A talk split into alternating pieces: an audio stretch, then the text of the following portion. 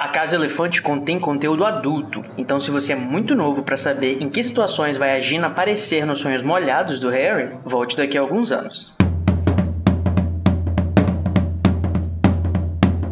Olá, sejam bem-vindos à Casa Elefante. Puxa uma cadeira, pede um café e vem discutir a obra de J.K. Rowling capítulo a capítulo com a gente. Hoje, o 15º capítulo de Harry Potter e o Enigma do Príncipe, o Voto Perpétuo.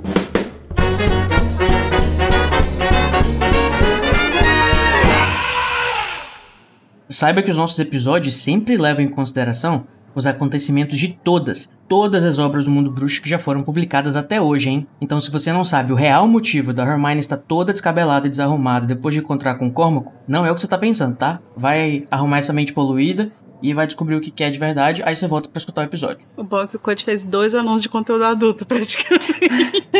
praticamente poluído é a sua, Esse, né? É que esse episódio é, é muito malhação também, né? É verdade, é verdade. Gente, eu sou o Code que estou aqui querendo penetrar na festa do Slughorn. E eu estou andando pela escola aqui, me esquivando de todos os viscos e todas as decorações que penduraram aqui. E quando eu tava passando, eu vi, inclusive, uma pessoa embaixo do, do visco, né? Esperando receber uma bitoquinha. É a Tami Garcia. Oi, gente, tudo bem? Eu tava aqui, assim, despretensiosa, fazendo fila pra esperar que o menino chegar, na verdade. É, só que não era eu, era o outro menino, né? Era o escolhido, o eleito. Você sim, Code. Hashtag piscadinha.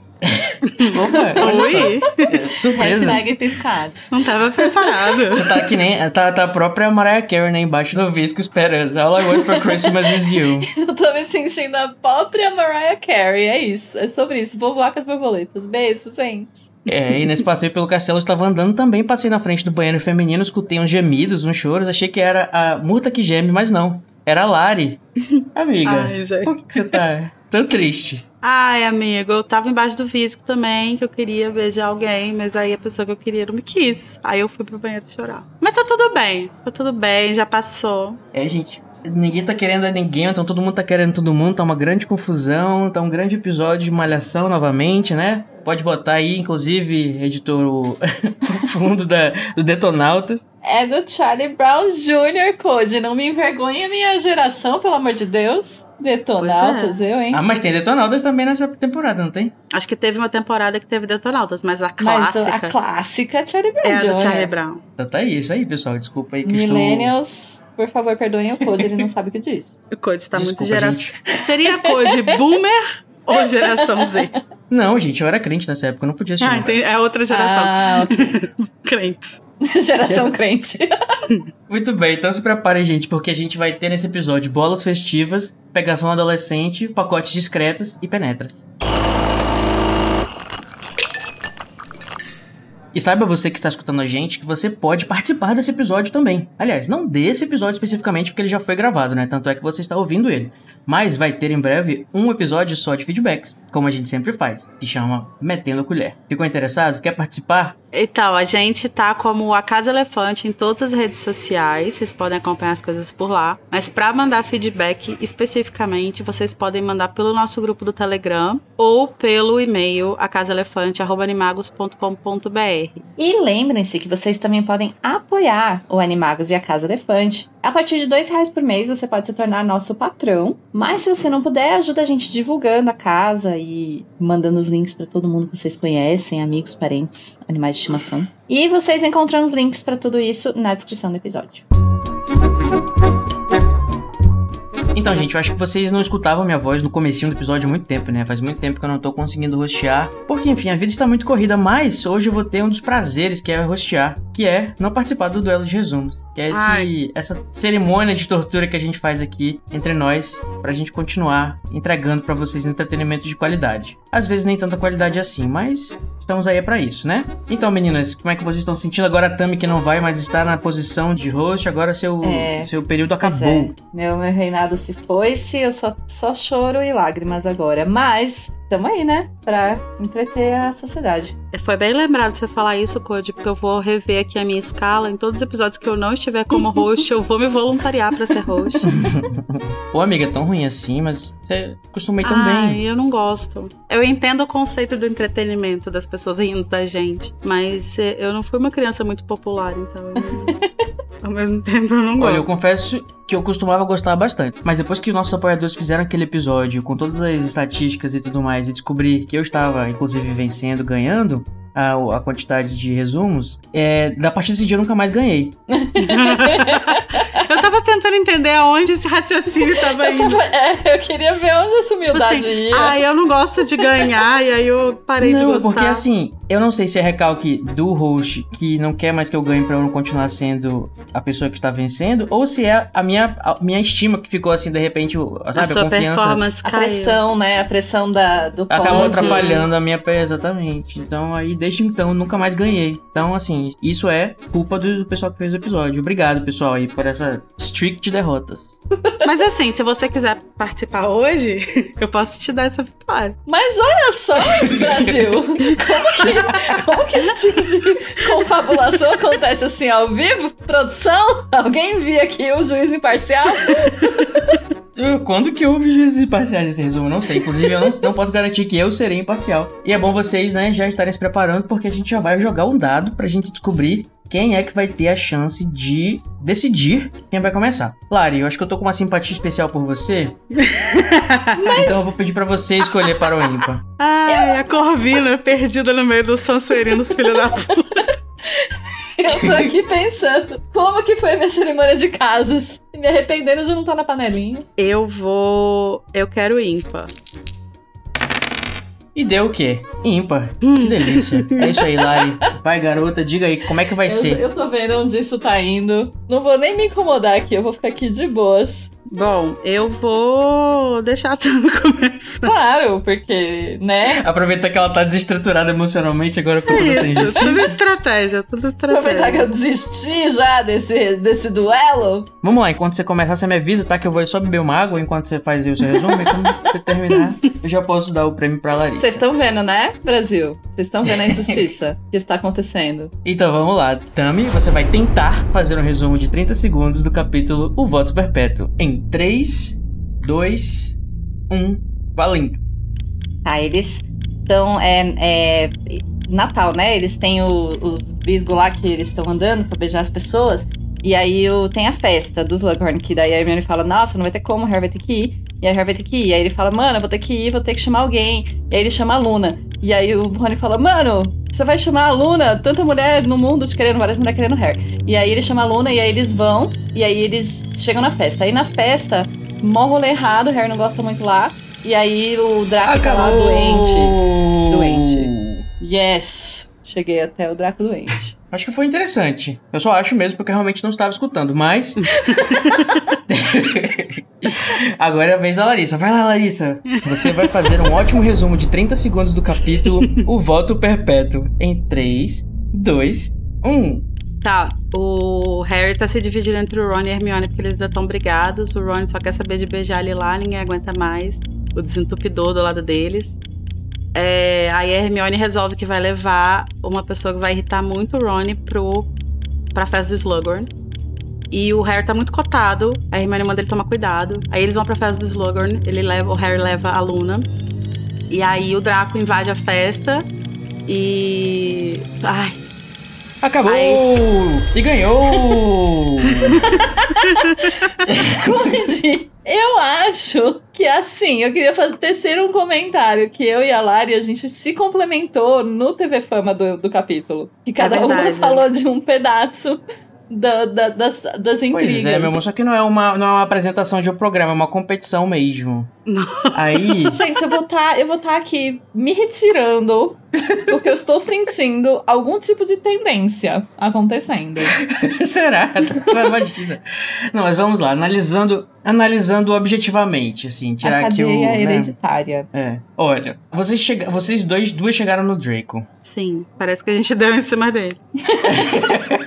Olá. Olha, não é só o Harry que tá fazendo sucesso, aparentemente. Mas só para provar que eu não sou uma pessoa injusta, eu vou dar esse prêmio para a Larissa. pelo mérito dela apenas. E é isso. Eu cheguei no mesmo lugar que a Tami, mas com o pé torcido. Então. pois é, verdade, olha aí. Eu vou, eu vou recorrer, eu vou estar recorrendo dessa decisão. Então vocês aguardem 30 dias ou 10 episódios e a gente vai ver se vai ter uma retratação ou não desse duelo. Nossa, eu acho que eu nunca mais vou conseguir vencer nenhum capítulo em que a Tami for host. Talvez, talvez, mas apenas por mérito. Hum. Mas você tem que pensar também que eu vou ser host muito mais vezes que a Tami, talvez. Então.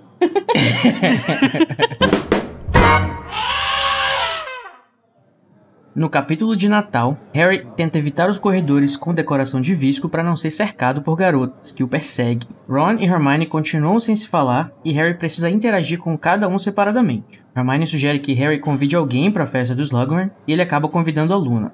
Durante a festa, Harry descobre que Draco está agindo estranhamente e escuta escondido uma conversa entre Snape e Draco, que discutem sobre um plano misterioso. Draco recusa a ajuda de Snape. É, galera, esse episódio super animado, com muitas vibes de sitcom adolescente, termina assim com um grande mistério. Mas eu- agora, é, Lari, você que ganhou de uma forma totalmente justa o nosso duelo, por onde você escolhe começar esse episódio? Eu vou começar pelo início mesmo, Code. Eu acho que esse capítulo ele é legal de ser, de, é, de ser discutido cronologicamente. Então, vou iniciar pelo, pelo início mesmo, né? Por esse momento malhação. Olha, a gente já tá se ajudando, amiga. É isso. É uma parceria, é uma parceria. Por esse momento malhação que tá rolando aí, né? O Harry tá avisado e o Ron tá. Finalmente, né? Desencalhou o menino e tá lá beijando. Sem parar, não tem um minuto que ele tá lá com a Lila que ele não tá agarrando ela. E a Hermione, rapidinho, resolve que vai recuperar o tempo perdido aí, né? E ela usa uma estratégia bem malhação também, né? Que é aquela conversa dela com a Parvati. Quando ela Nossa, que momento cringe. É muito cringe, né? E é é tão engraçado porque ele é muito inesperado, né? Tipo assim, na hora que ela chega na mesa, a gente acha que ela vai, tipo, ou ir embora, né? Porque o Ron tá lá. Ou que ela vai falar alguma coisa, tipo assim, que vai fazer alguma cena, uma coisa assim. Não, ela simplesmente. Eu gostaria de dizer que ela sai por cima. Só que o sair por cima dela é o Córmaco, né? Então. Ela tenta, né? E aí a Ela, a, a ideia é boa. A ideia é boa. Tinha futuro. Tinha futuro. Porém, Ela teve tanto sucesso que o Ron parou de se agarrar com a Lila que fez barulho do Gente, desentupidor de eu pia, né? amo a, a descrição dessa cena. Eu amo essa, essa- esse som criado pela narrativa, que fica muito preciso. É uma no- onomatopeia sem, ser, sem usar uma onomatopeia. É uma né? onomatopeia literária. Descritiva. Você, você consegue escutar exatamente Uhum. isso. Você ouve o barulho do desentupidor. Pois é, né? Esse, é o- esse tipo de, de, de interação, de, de romance e todas essas, essas loucuras que são feitas pelo amor, é, algumas com mais sucesso do que outras, me lem- fazem lembrar da maravilhosa frase do Dumbledore, eu acho que, não sei se tem no livro, mas que tem no filme pelo menos, que ele fala: Ah, ser jovem e sentir o doce ferrão do amor. Gente, esse filme, ele tem adições incríveis, né? Eu gosto muito desse filme, eu sei que a grande maioria das pessoas não gosta, mas ele tem algumas cenas que estão exclusivamente nele, que são maravilhosas. Tipo essa frase do Dumbledore, tipo a cena lá na, na festa do Slughorn do, do Snape dando recado pro Harry. Aí o Harry pergunta, onde ele foi? Aí o Snape só olha pra ele por três É, é segundos bom. completos, assim, e vai embora. E vira 180 graus, né? O roteiro desse filme eu acho muito bom mesmo. Muito bem feito. Mas, o, enfim, só pra mencionar o que eu comecei falando no meu resumo, que é o que me chama a atenção aqui, é que tem aquele momento em que tá todo mundo, tem um monte de meninas aparentemente fazendo fila pra beijar o Harry.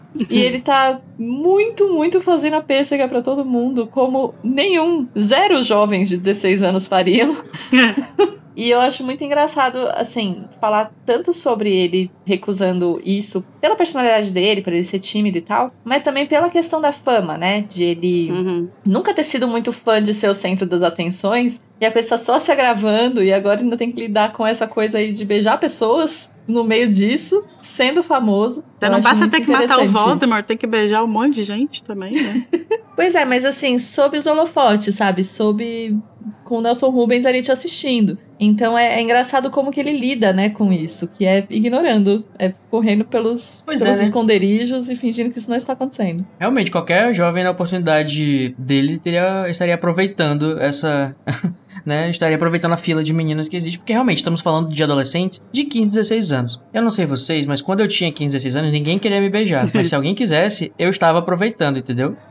É, Então- Eu também, não, ninguém, ninguém queria me beijar, não. A gente tem que levar em consideração Porque esse é um livro infantil, né? Assim, não, querendo ou não, ele continua tendo que ser PG-16, né? Tem que ter uma, uma faixa etária que tipo, qualquer criança possa ler. E isso faz certos elementos não entrarem que eu acho que fazem falta. Como, por exemplo, essa questão do despertar, vamos dizer assim, talvez até sexual mesmo dos adolescentes nesse sentido, porque é, pode ser que eu esteja sendo muito pra frente para falar disso, mas tipo, sabe, é, é muito normal. Acho que os jovens estão se, se, se, querendo. E eu imagino que o, o Harry e o Ron tão, devem estar super curiosos para saber como é que são as coisas. E o, a, tipo, o tipo de conversa que eu tinha com meus amigos de 15, 16 anos que estavam se pegando com as meninas era tipo, é. o que é que vocês fizeram, onde é que vocês chegaram, como é que foi, entendeu? Tipo, esse tipo de coisa que mas... parece que o, o, a narração não pode abordar. Mas eu tenho a impressão de que, assim, apesar disso, apesar dessa questão da classificação, né, de, da Rowling ter que não poder pesar a mão ali, eu acho que ela até fala bastante, assim, é, nas entrelinhas e tal, acho que fica tudo bem, bem explícito, assim, que esse,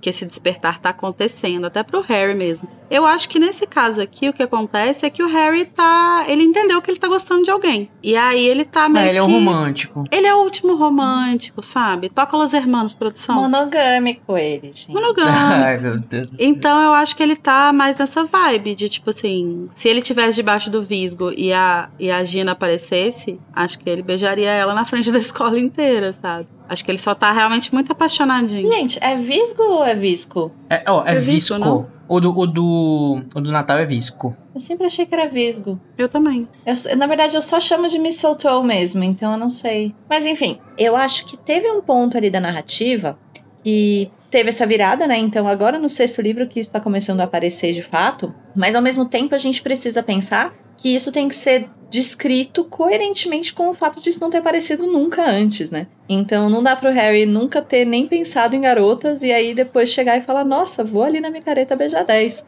sabe? Uhum. É, não ficaria coerente com a personagem. Então, apesar de ter a questão de ele gostar da Gina, eu acho que também tem um pouco de coerência de construção do personagem dele. E aí ela querer deixar ele um pouco mais tímido, um pouco mais reservado, né? Já que ele uhum. nunca foi muito de pensar sobre esse assunto. Uhum. É, e no, no livro anterior, né, nos dois livros anteriores, é bem falado, assim, sobre o interesse dele na show, nosso saudoso pulsar do baixo ventre, né? Acho que isso tudo é bem falado até. Uhum. Só que ele nunca foi de tipo de ficar realmente olhando para meninas em geral, né? Normalmente ele tem um olhar bem específico, assim. E aí se e aí é isso que a Tami falou, tipo assim, acho que seria incoerente um pouco com o personagem dele se do nada ele estivesse beijando um monte de gente, assim. Não, sim, eu não acho que também faria sentido é, é, isso acontecer, lógico. Acho que também porque o fato de o Harry ter tanta coisa acontecendo na vida dele e claro que o foco do livro são as aventuras do Harry Potter, né? E isso é meio que um pano de fundo, quase. Não é que nem a nossa vida, que tipo, quando a gente tá no ensino médio, nada de interessante acontece no, a não ser as nossas aulas, né? Então a gente, o nosso foco de fato é a nossa identidade, nossa sexualidade, que é o que tá despertando. Então, isso são as coisas que importam pra gente. E esse tipo de coisa não é tão interessante pra história uhum. do Harry, por isso que a gente não escuta tanto. E eu também não imagino que faça sentido incluir, mas é só uma apenas uma, uma ponderação, assim. É, eu acho que essa coisa de. A, a construção do Ronnie, por exemplo, é bem coerente nesse sentido, né? De tipo assim, ele é um cara que é, em outros momentos ele demonstra, assim, que, tipo, tem interesse, não em uma pessoa específica, né? Na verdade, a pessoa específica específica, ele meio que fica mascarando isso aí. E a primeira pessoa que tá disposta ali a pegar ele, ele vai. E vai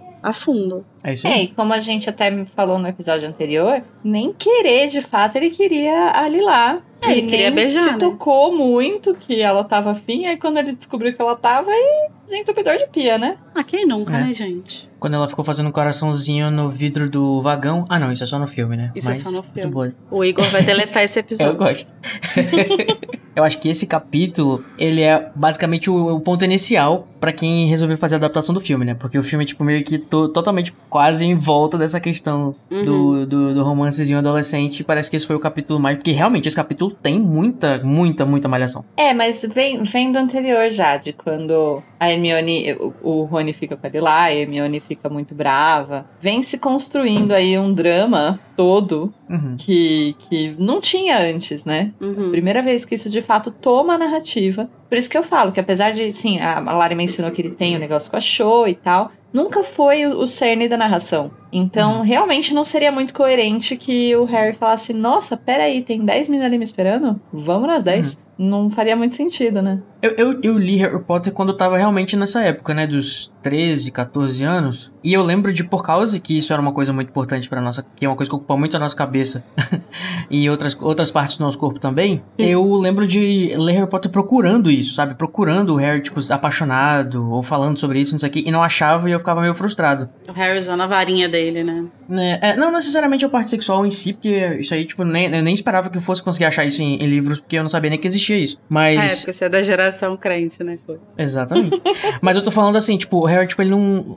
Eu acho que o romance ele foi feito de uma forma muito pouco romântica, como eu tava acostumado a Sim. consumir as coisas na época, né? Eu acho que isso, esse negócio de dizer que, ah, que Harry Potter não tem romance, ou que Harry Potter, ah, os romances são cringe, não sei o quê. Eu acho que, como a gente já falou em alguns episódios, é uma escolha, assim, é uma escolha da J.K. Rowling de fazer as coisas um pouco menos romantizadas mesmo. E, tipo, você tem a, as coisas mais, assim, como, menos, sem, sem muito glamour mesmo e e é isso. E a nossa geração que tá, acostumada com, nossa, séries que são extremamente românticas e não sei o que, e, idealizadas, né? Vai ter uma, vai rolar uma frustraçãozinha na hora que você chegar e isso ser uma, uma coisa bem menos idealizada. Sim, isso faz muito sentido, eu concordo. E não só o fato de não ser muito romântico, né? Ser construído de maneira muito natural, assim. E eu, eu tenho a mesma coisa, que apesar de, assim, eu tinha os chips, né? Que foram chips que viraram depois, que era o Rony com a Hermione e o Harry com a Gina. E aí você passa muito tempo dos livros pensando, ué, cadê? Onde que tá? Quando que vai acontecer? Quando vem aí? Não vieram essas Então páginas. eu entendo que parece que, de alguma forma, a gente pode ter frustrado as expectativas também, né? A gente achava que isso ia ser construído de forma muito romântica, que ia virar e não, não veio assim, veio de outra forma. E você, Lara, você buscava romance em Harry Potter quando você lia? Não, não era uma coisa que me interessava particularmente no livro. E não era uma ausência, ou quando aparece também, não é uma coisa que me incomoda, assim. Eu era completamente alheia a isso, na verdade. Tanto que para mim foi meio surpresa na primeira vez que eu li. Esse interesse do Harry, imagina, e o interesse do Ron na Hermione, assim, sabe? Primeira vez que eu li, eu pensei, nossa, veio do nada. Depois relendo eu vejo que não, assim. Mas a minha primeira impressão foi essa, assim. Mas acho que eu realmente era muito alheia mesmo. Eu acho que ele vem. Eu não sei se eu tô já, tipo, muito no. Ou, tipo, muito fazendo muita apologética da, da, da, da descrita de. Rowling agora. Ou se realmente eu acho que talvez ainda podia ficar um pouco menos do nada. Mas às vezes do nada é uma coisa interessante pra narrativa, né? Porque você tem uma um, despertar de fato de uma coisa que você nem sabia que estava ali. Isso pode Sim. ser uma coisa interessante para trabalhar dentro da, da, de meta para dentro eu sinto que o interesse do, do, Harry na show ele é muito mais construído. Não vou dizer bem construído, porque eu acho que o da Gina também é, mas o, o, da show ele é mais construído a longo prazo, assim, né? Então, desde o terceiro livro que a gente vê que ele tem o interesse ali nela, e aí ao longo do quarto livro isso vai se intensificando e tal, e a gente vê ele com ciúme, não sei o que, e aí só no quinto livro que vai acontecer alguma coisa entre eles. Enquanto que o da Gina acontece de forma mais repentina. E eu não acho que isso é um problema, né? Igual o Code falou, tipo, acho que isso pode demonstrar realmente um despertar ali. Então não é uma coisa que me incomoda, assim, que eu acho que seja um problema, que seja mal escrito, nada disso. É, mas são formas diferentes, né, de, de você construir romances ali. É, até porque é uma coisa que Harry Potter, a narrativa enquanto como um todo, deixa a gente um pouco mal acostumado, que é essas coisas que são plantadas, né, assim, ao longo da, dos anos. E a única coisa que tá plantada aí, de fato, é a Gina gostar do Harry. Mas o interesse da parte dele, não. Por isso que algumas pessoas reclamavam, né? Tipo assim, ah, acho que foi mal escrito, acho que foi muito do nada e tal. Mas, cara, às vezes acontece, né? A vida é assim. Eu confesso que eu, eu era do time que eu achava que era mal escrito, ainda acho um pouco. Mas eu tô ficando em cima do muro, assim. É nessa releitura que a gente tem feito, eu tô, eu tô me, me adaptando melhor com a forma como é feito. E me parece coerente no fim das contas, sabe? Para mim, eu ainda acho que Harry e Gina não tem química, que nem aquele meme lá do shampoo. Mas isso porque a gente não. Eu nos gostaria filmes. de ver mais. Eu, tá, nos filmes, muito mais. Mas eu acho que nos livros também, eu acho. É o que eu acho. Minha opinião tem que ser aquele, né? Bem. Mas é porque eu queria que eles tivessem mais interações, sabe? Tipo, a gente visse mais eles dois interagindo romanticamente, ou, ou não romanticamente, mas sei lá, interagindo os dois, conversando e tendo é, coisinhas que criam a, a, a a gente, tipo, dá para dizer de fato que foi criado uma. é, é, desde do, do cheiro do cabelo dela, e ela já ter gostado dele antes, e várias coisinhas, o Harry percebendo que ela tá ficando mocinha, que não sei o quê. Mas não tem interação deles, assim, que, que, que me. É, Uhum. talvez falte isso. Eles interagindo e a gente achando legal a, a química entre eles, né? Eu acho que talvez o que me incomoda é mais do que a construção da relação em si, é o fim da relação. Que aí é o momento que a gente vê eles inter- eles interagindo. Ai, Não. que destreza. Não, mas eu digo, tipo assim. É, pô, ele ficou um tempão correndo atrás, achou interessado nela, não sei o que, aí foi lá, deu um beijo, saiu uma vez, né, morreu. A Gina, a coisa surge meio que do nada, assim, meio repentina, e ele casa com ela, sabe? Então, tipo assim, eu acho que talvez pareça um pouco desproporcional, pensando que, tipo assim, ela foi o amor da vida dele, como que esse amor surgiu. Então, assim, se fosse só um relacionamento, acho que não incomodaria tanto, sabe? Mas o fato de, tipo, esse relacionamento ter dado num, num casamento parece um pouco desproporcional, assim. Não só isso, né? Porque mesmo aí, mesmo no livro, eles têm um relacionamento muito mais longo do que ele teve com a Cho. E é muito pouco descrito, assim. É muito pouco. Uhum. Ah, passou tardes com a Gina. Tipo assim. Gente, ele passou o sétimo livro praticamente todo sem falar com ela. uhum. Tava protegendo ela, Code. Eu sei, mas enfim. Quem não ia gostar nem um pouco de saber disso, ou pelo menos o Harry acha que não vai, não ia gostar nem um pouco, é o amigão dele, né? Que que, que ele ia pensar dele lá, gamando na irmãzinha dele. É, o que, que vocês acham dessa interação? Isso é muito condizente com a nossa sociedade, né? Muita. Existe Uhum. essa, esse lance de você é, não poder desejar.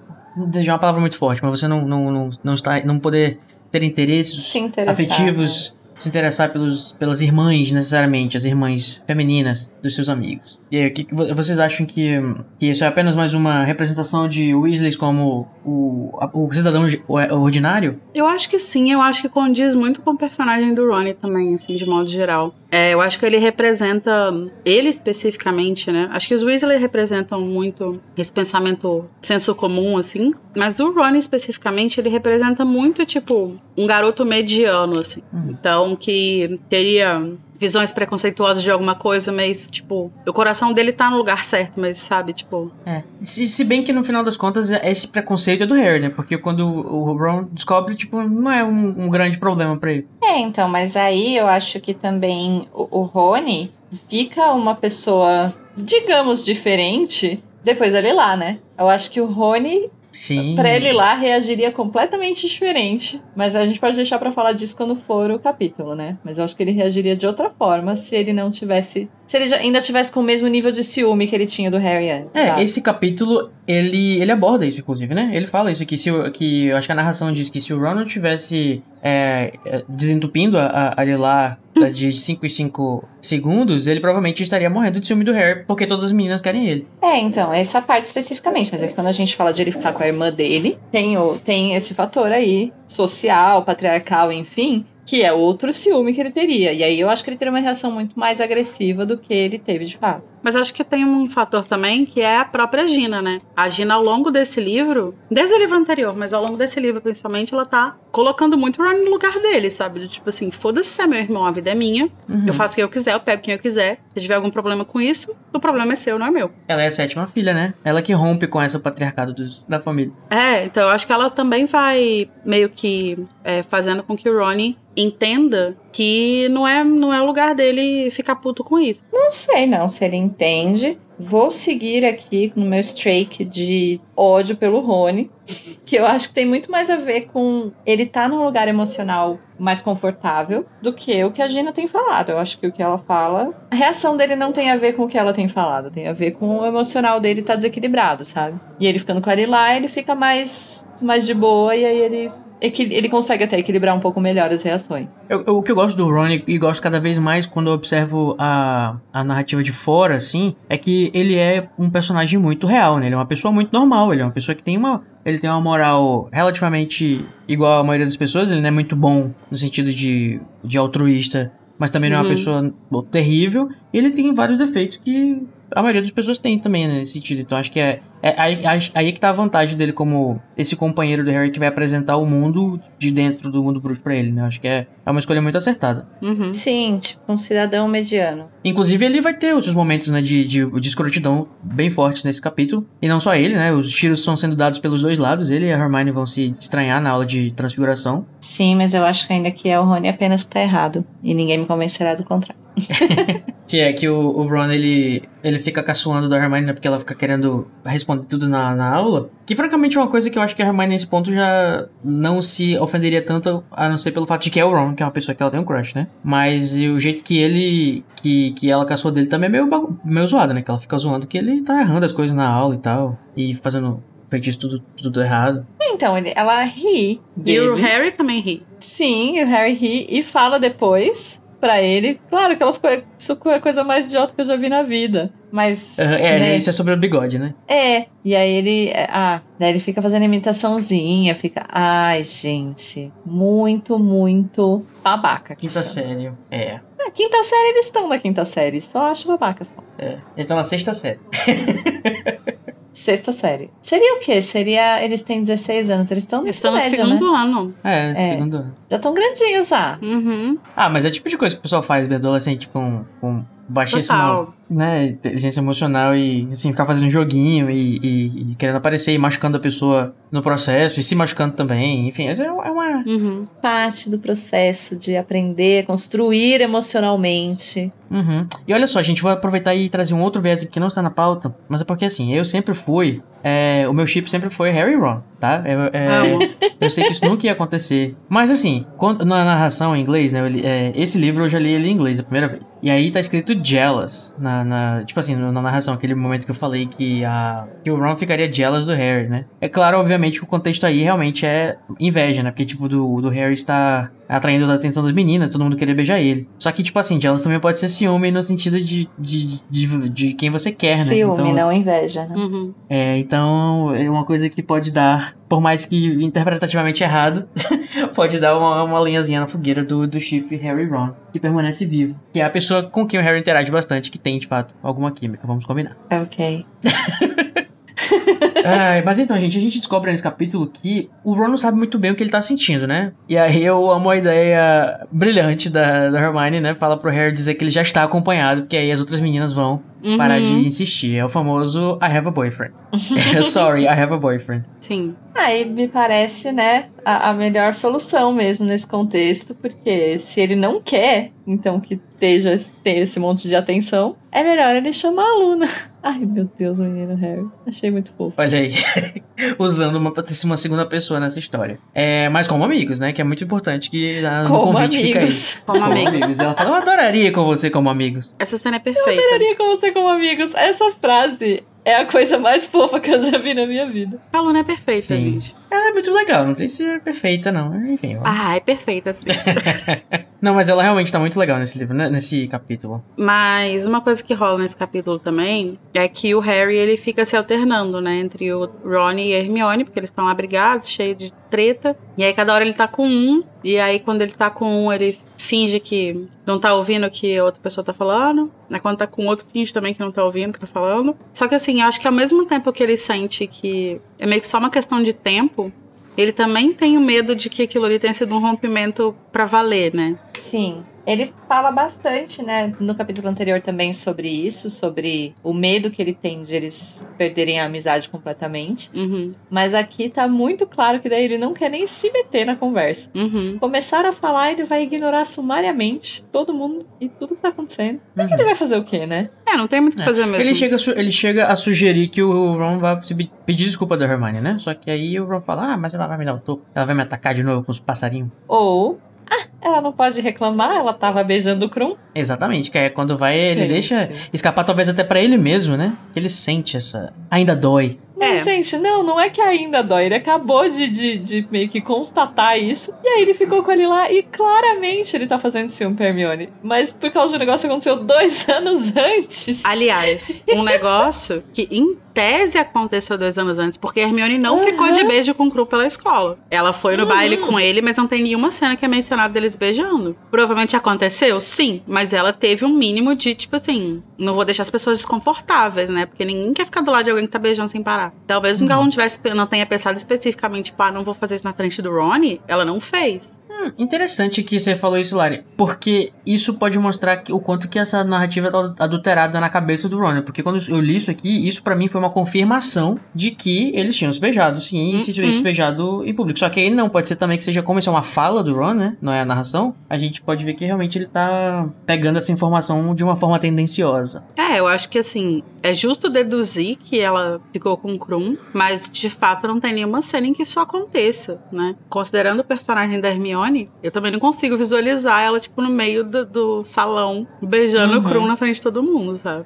Ah, e aí mesmo assim, acho que a narração teria dito, né? Uhum. O, a gente, mesmo a gente falando sobre tudo, sobre como não era muito claro, aqui a narração poderia dizer, ah, teve aquele dia que eu vi a Hermione beijando o Krum e tal, mas, sabe? Uhum. Então, isso realmente não é mencionado. É, eu, eu disse que talvez ele esteja descobrindo conforme ele fala, né? Mas vocês acham que vocês acham que caiu a ficha do Ron que ele gostava do Hermione quando? Não, acontece no capítulo anterior. Ele pergunta pro Harry. Ele fala, você acha que a Hermione beijou o Krum? E o Harry meio que não responde. E meio que fica a entender que os dois entenderam que sim, mas o Harry segue com a estratégia inicial dele, que é de não opinar, fazer a Glória Pires. Mas aí que cai a ficha dele. E aí ele fica com ele lá. Então, tipo, é, é, é bizarro. É claramente ele querendo fazer joguinho, só que dois anos atrasado, sabe? Mas de toda forma eu concordo com você que faz falta sim, porque eles não conversam de fato, né? O Rony nunca falou claramente pro Harry como que ele se sente. Nem com relação ao próprio Harry. Ele só fica muito puto de ciúme de vez em quando e para de falar com o Harry, sabe? Eu acho que faz sentido, tanto pela questão do Harry, porque a Ginny, a, a Ginny e o Harry não vai falar isso pro Ron, tanto que o Ron não vai falar porque é a Hermione que é amiga deles de sempre, né? E talvez é, é, tem essa questão de ele não perceber e tudo mais. Mas sabe, eu acho que é porque isso destoa muito da minha experiência, porque, tipo, nossa, era só sobre isso que, a gente, que eu falava praticamente com os amigos. Na, na... Pois é. É uhum. tudo que os meninos pensam, né? Quadribol.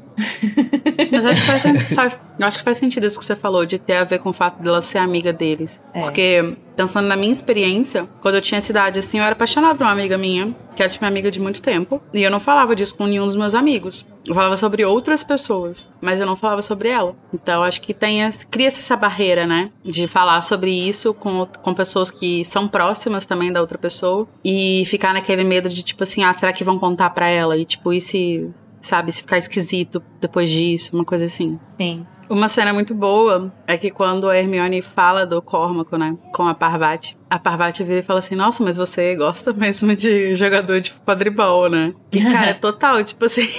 A Hermione é muito Maria Vassoura, né? Tipo, o Krum, aí depois, aí tem o interesse dela no Ronnie, aí o Cormaco. Logo ela, que odeia quadribol.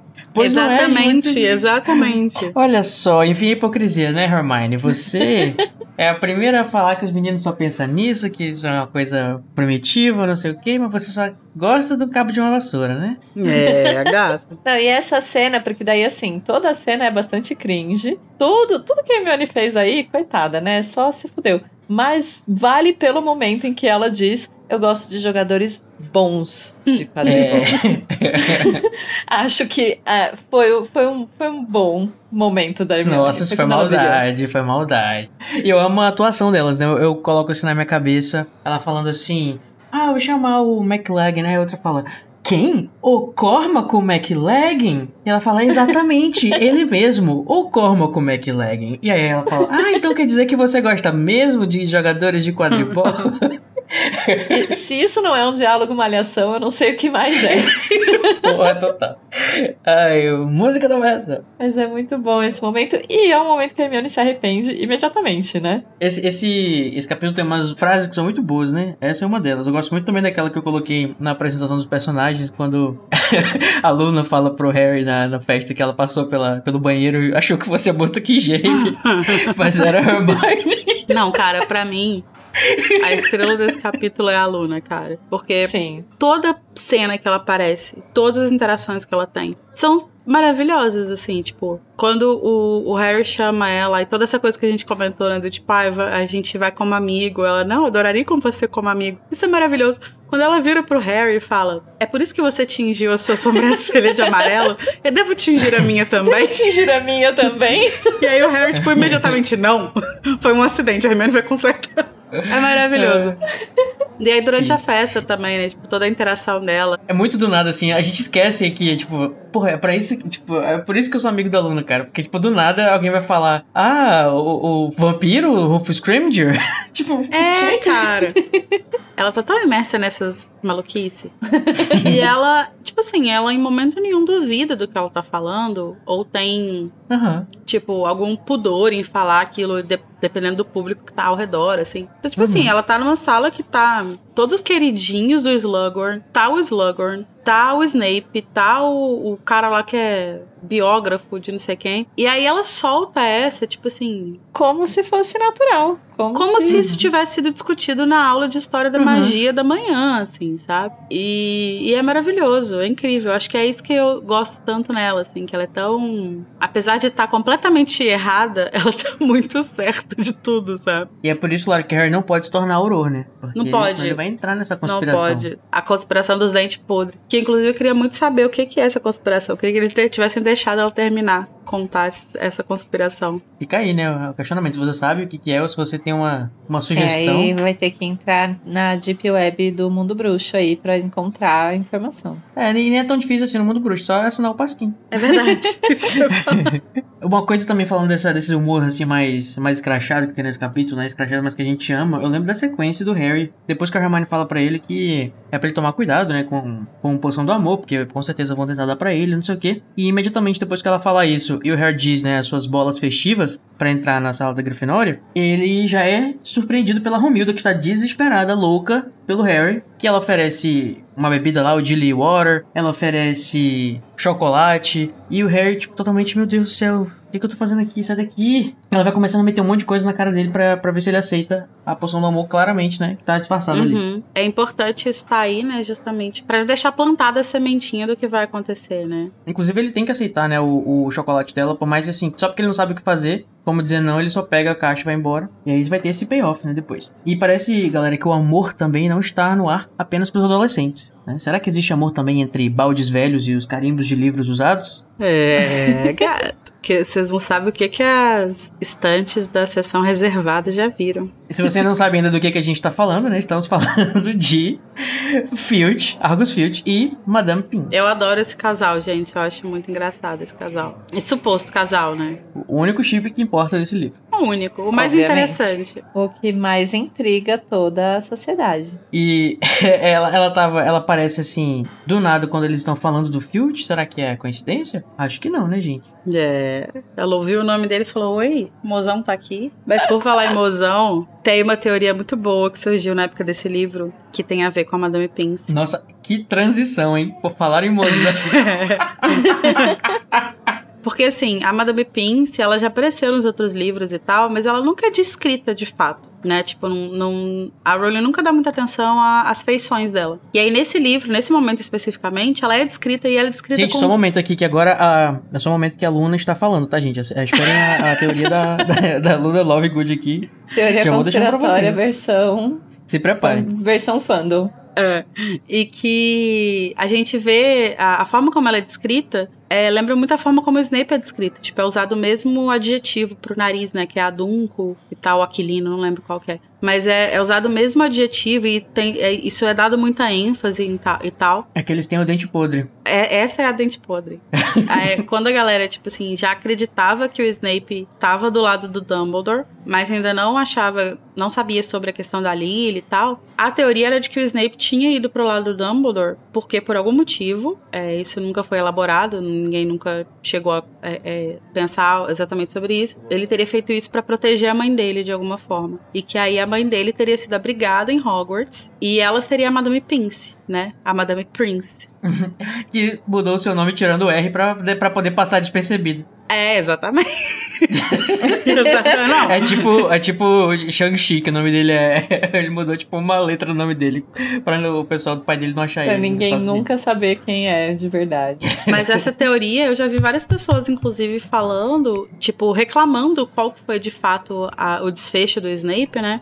E falando que, tipo assim, pô, seria muito mais interessante se ele tivesse mudado de lado por alguma coisa relacionada à mãe dele e tal. E que teria muito a ver com, com o mote também da Rowling, né? Essa, essa, essa afinidade que a Rowling tem por colocar as mães Mãe, como grandes agentes ou, tipo, grandes motivadoras de transformação, É. assim, sabe? Então, tipo assim, de alguma forma o Snape viu que a mãe dele estava em perigo e ele abriu mão do que ele estava envolvido pra proteger ela e mudou de lado e tal. Eu acho que, assim, é uma parada que daria uma e coisa considerando a interessante. personalidade dos dois, faria perfeitamente sentido que ninguém soubesse que eles têm, um têm algum parentesco, né? Exatamente. Olha aí. Olha aí, gente, a Lara ela é que nem aluna, ela acredita no que ela tá falando, entendeu? Ela realmente leva a sério essas teorias dela.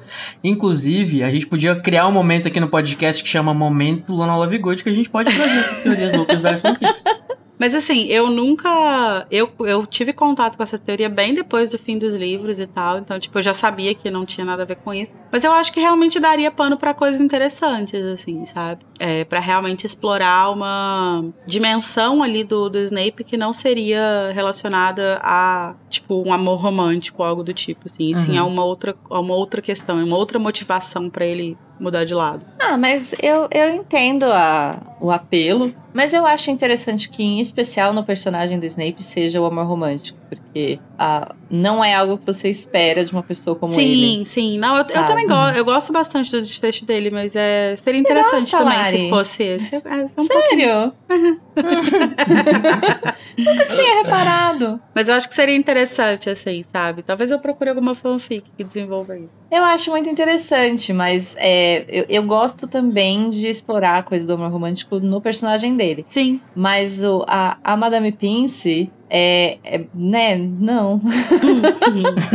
assim, não. e se ele fosse, na verdade, apaixonado pela Madame Pince? Olha aí.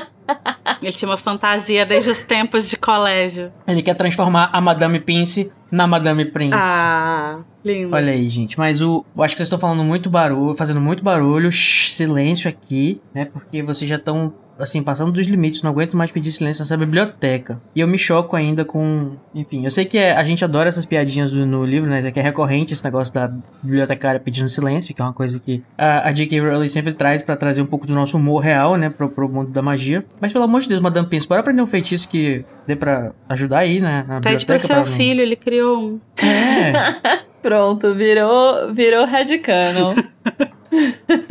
Mas olha, quando eu vi o seu comentário sobre isso, inicialmente eu concordei. Depois eu parei pra pensar no seguinte: se a- as crianças já fazem a zona que fazem quando faz barulho, se tivesse um feitiço que silenciasse as coisas, as crianças iam fazer um pardieiro naquela biblioteca, gente. Eu acho que é de É. propósito que não tem feitiço nenhum. Eu acho que Que talvez é o... justamente pra assim, os barulhos sair e você poder ir lá dar uns puxão de orelha neles. Acho que o único feitiço nesse sentido que seria realmente efetivo é você pisou na biblioteca e você não consegue falar. Só que aí atrapalha o estudo, né? Porque às vezes a Censura. pessoa tá ali.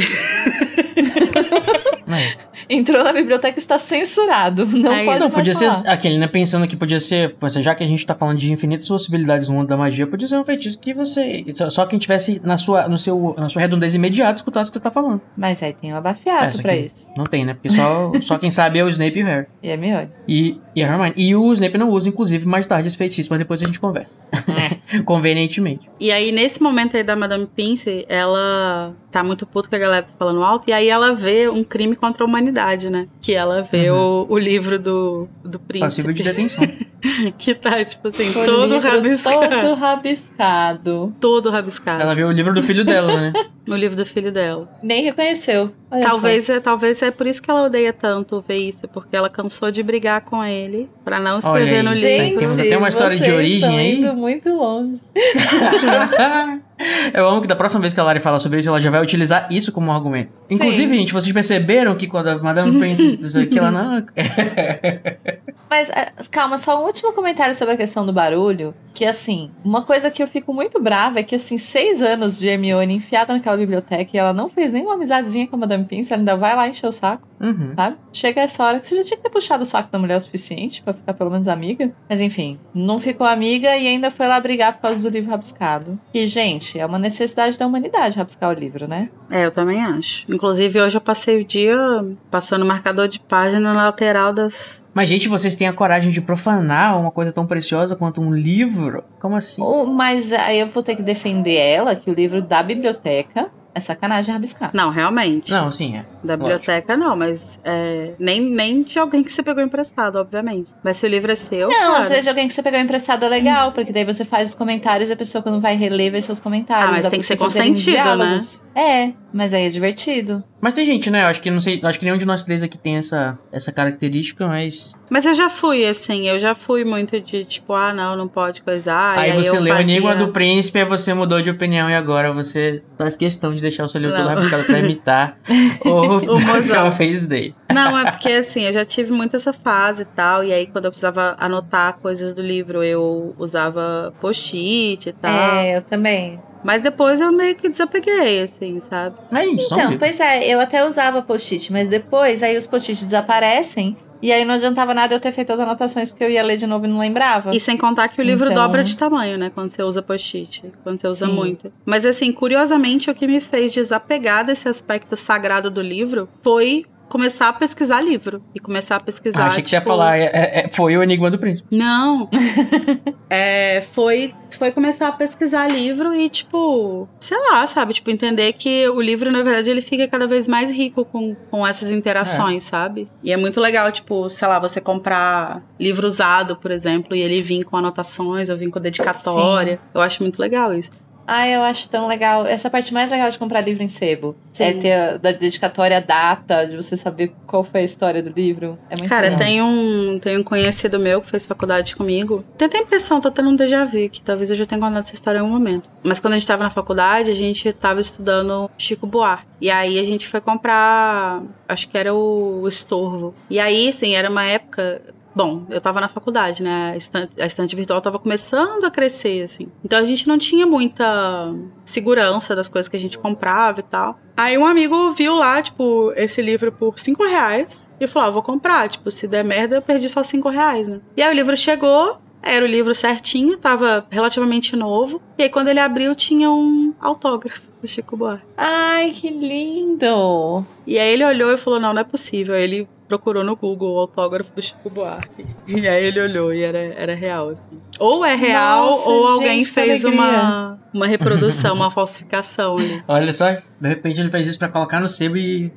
só que não deu certo porque vendeu por 5 reais. Pois é, vendeu por 5 reais, então. É, imagino que seja muito legal pra quem gosta de autógrafo, essas coisas. Eu realmente não. Ai, meu Deus, o Coisa é muito superior a essas coisas. eu sou muito É, superior ele é ao muito, autógrafo, ele tá gente. muito assim. Desculpa. Ai, eu não me afeto com essas coisas de pessoas autografando Não, coisas. jamais. eu estou falando isso com- com a minha taça de, de vinho. E o bigodinho arrebitado. É, mas o que eu, mas eu acho muito legal esse negócio que também tem no o livro do Newt Scamander, O Animais Fantásticos, que tem o- a versão que a J.K. Rowling fez, né? Que é como se fosse o Sim. livro de verdade. E é tem os rabiscos do né? Ron, tem os rabiscos de outros alunos que, que, que, que pegam o livro e tal. Ela transpôs isso para o, para o livro, achei muito legal. Isso é muito legal. Inclusive, eu queria dar uma indicação de leitura, que não tem nada a ver com Harry Potter, mas tem a ver com esse negócio de escrever em livro, de um livro que se chama S. Ele é basicamente, tipo, um livro dentro de um livro. Você compra, ele vem numa caixa, assim. Eu até eu contei desse livro pro, pro Igor, aí ele pirou e foi lá e comprou. Ele vem dentro de uma caixa e quando você tira é, ele da caixa, ele é um outro livro, chama O Navio de Teseu. E aí você acompanha a história pelas anotações que são feitas nas margens por duas pessoas interagindo. Ai, que legal. Então, tipo, você lê o livro normal e depois você lê as anotações. E aí, tipo, tem, sei lá, duas, três fases de leitura de anotação de acordo com a cor das canetas que tá escrito, com os desenhos, não sei o quê. E é assim que você, tipo, desvenda o livro, assim, sabe? É, é muito Legal. massa. Super interessante a ideia do conceito do, do, do navio, né? Porque é justamente esse negócio, no que, que é parte do, do objeto quando ele está sendo alterado. Sim. Aliás, o que que é a essência, né, do objeto, no caso, quando ele está sendo alterado, até onde que, até quando que ele ainda é o que ele é. Mas falando em anotações em livros, e eu achei um detalhe muito, muito legalzinho aqui, foi colocado nesse capítulo, quando o Harry tá sendo repreendido pela Madame Pin sobre o livro que, com as anotações que não, nem foi ele que fez, mas ele tá, para o horror da Hermione, né, ainda pesquisando o livro e tal, e agora ele foi pra biblioteca procurar tentar desvendar algumas coisas que tem no livro. Eu achei esse detalhe aqui especial porque, imagina, né, o Snape ele tem um, ele já tem um conhecimento muito maior do que o do Harry em relação a, a poções. Então, quando ele vai fazer um, um rabisco ou uma anotação, naturalmente sua anotação vai ter uma, uma expertise que uma pessoa que não que não faz esse tipo de, de coisa não vai conseguir acompanhar, né? Uhum. Quanto mais você. Imagina a música, sei lá, que você. Sei lá, uma pessoa que entende muito de música vai, vai colocar um, um- uns termos e, umas, e, um- e uns códigos que quem não. Quem tá começando, vamos dizer assim, né? Quem não é tão bom, não vai conseguir entender de, de pronto, né? Então tem que. Uhum. Faz, isso só, só mostra o quanto que, que o, o Snape já tava, tipo assim, na frente do Harry quando ele. No mesmo ano. E, e né? nesse sentido das poções. Tanto que o Harry tem que desvendar o que ele escreve através, usando outros livros. E é curioso que, apesar disso, quando a gente tá lá na, na festa do Slughorn, o Slughorn, tipo, conjura o Snape do nada, né? Tipo, ah, brotou aqui. Sumona. Sumou. pra desespero do Harry, ele começa a falar que, ai, tá muito surpreso com o desempenho do Harry, não sei o quê. E aí tem um momento que ele fala que ele preparou a poção do morto-vivo quase perfeita e tipo, ah, nem mesmo, nem mesmo a sua poção foi, tipo, tão superior, assim. E é engraçado a gente ver isso porque o, o Harry preparou com a receita do Snape, né? Eu, eu só acho muito, muito, tipo, o despeito do Slughorn no Nossa. meio da festa. Provavelmente ele tava já meio tipsy, né? Meio bebinho já. Tipo, de colocar o Harry de um lado e o Snape do outro. E falar isso, tipo... Olha, senhor, que diria desse menino aqui? Melhor até Pro que cara você, que era rapaz. professor de poções até, tipo, seis meses atrás, né? É, eu acho que a, a minha teoria é de que a poção do Harry provavelmente saiu melhor do que a do Snape, porque quando o Snape teve a primeira aula de poções, ele não tinha aperfeiçoado a receita ainda. Eu acho que essa Sim. coisa é uma coisa que ele foi fazendo retroativamente, sabe? À medida que ele foi avançando nos estudos, ele ia voltando e mexendo nas poções. Então acho que faz muito sentido que a primeira poção dele com o Slughorn, desse livro, né, desse ano, não tenha sido tão boa quanto a do Harry, porque ele ainda não tinha aperfeiçoado ela. Enquanto que o Harry já pegou a versão final, né, das Uhum. melhoras lá. É, legal, faz sentido. Eu- quando eu li Sim. isso, eu fiquei muito com essa impressão, tipo assim, sério? Como assim? Não faz sentido, porque eu tava imaginando que podia ser uma questão da narrativa, tipo, o Slughorn, além de bêbado, ele tá, tipo, ele tá meio que mais focado no presente, né? Então ele olha pro Harry e ele, ah, ele esquece, vamos dizer assim, o desempenho que aconteceu milhares de anos atrás. Uhum. Então, mais uma questão, assim, da perspectiva dele, uma coisa mais subjetiva. Ou então podia ser pelo fato de que o Snape podia estar holding back, né? Ele podia estar, se, se- assim, de alguma forma não querendo aparecer ou não querendo mostrar. Só que realmente faz todo sentido que você falou que, né, na primeira vez que ele fez, ele não teria as anotações ainda. Sim, e o Snape gosta de estudar poções, né? Então faz sentido, inclusive, ele continuar usando aquele livro. E a questão de terem outros feitiços lá é porque ele provavelmente ficava com o livro de poções o tempo todo, né? Estudando e, e Sim. fazendo porque ele se interessa muito. Então ele ficava trabalhando nas poções e melhorava elas depois das aulas. Acho que era como se fosse, tipo, o caderninho de anotação dele, né? Ele É. andava com ele embaixo do braço o dia inteiro. E falando em foreshadowing, esse, esse capítulo ele tem bastante, é, vamos dizer assim, ele, ele prepara a gente pra muita coisa que vai acontecer, inclusive como que ele diz nada, né? Quando o Harry tá conversando com a Hermione, por exemplo, sobre as poções do amor, que ela tá tentando avisar ele, que é pra ele tomar cuidado e tal, não sei o quê, o, o Harry já pensa, ah, mas então quer dizer que o Draco podia estar vendo as coisas? A Hermione fala, puta que pariu, Harry, de novo, tá ainda isso. Mas não é que o menino tá certo e que ele também tá certo. Que vão tentar utilizar uma poção pra matar o Dumbledore. Ou melhor, ele não sabe ainda matar o Dumbledore, né? Mas a próxima coisa que o Draco vai fazer vai ser infiltrar uma coisa, uma bebida. Pois é, se tivesse realmente mais fiscalização. Fica aí a Uhum. dica. Inclusive, quando o Harry tá conversando com a Hermione, né? Que eles estão falando lá do livro, a Hermione fala alguma coisa tipo assim: ah, não sei que o príncipe consiga inventar um antídoto que neutraliza não sei quantas poções diferentes e tal, ele não vai te ajudar. Ao mesmo tempo, a gente tem uma cena em algum outro momento que tem escrito, tipo, bezoar no canto do livro, assim. Acho que tá do lado de uma. do lado da poção que eles têm que estudar, que é tipo um antídoto, né? E aí ele só escreve bezoar do lado, assim. É do lado de venenos, né? Que é justamente o que vai É. acontecer Isso. depois. Pra salvar pessoas de qualquer veneno. E aí isso é um foreshadow pro, pra cena que vai acontecer em breve, né? Que é quando o Ron é envenenado e o Harry tem um pensamento muito rápido, muito ligeiro, de pegar o bezoar na sala do, do Slughorn. E que o qual ele só se atenta porque ele tá muito interessado no livro do príncipe, né? Sim, porque se ele prestasse atenção nas aulas, ele lembraria da informação Uhum. da primeira aula. Olha só. Didática, como faz diferença. Quando o Hermione tá falando isso pro Harry, né? Ela tá falando. A gente tá indo, indo e voltando no tempo, mas é, só- é no momento que eles estão conversando sobre a possibilidade de usarem uma poção do amor nele, né? A não ser que exista essa possibilidade de uma coisa que possa te proteger disso. E Uhum. falando nessas poções do amor, esse capítulo ele meio que eu acho que dá um pouco mais de, de conteúdo pra gente discutir essa, a, vamos dizer assim, a, o fato de elas não serem consideradas ilegais, né, ou, ou arte das trevas, que seja, se a gente quiser usar essa categoria, né, porque estão falando sobre as coisas serem infiltradas para dentro da escola, serem contrabandeadas para dentro da escola, e as poções do amor estão sendo é, fiscalizadas mais porque é uma coisa lá do Fred Jorge, e tudo que é do Fred Jorge está sendo banido pelo Field, do que pelo fato de ser uma coisa necessariamente ilegal ou considerado perigoso, né. O que é doido, né, porque como a gente aprende nesse livro mesmo, elas são... É, então, mas a questão é que entra essa ambiguidade, né? Do amor ser perigoso e, e, de fato, institucionalmente não ser considerado perigoso. Então, você não vai legalizar uhum. uma poção do amor. Mas é uma, é uma boa. Não criminalize o amor. Discussão. É. Meu crime foi amar demais? Eu ia falar isso.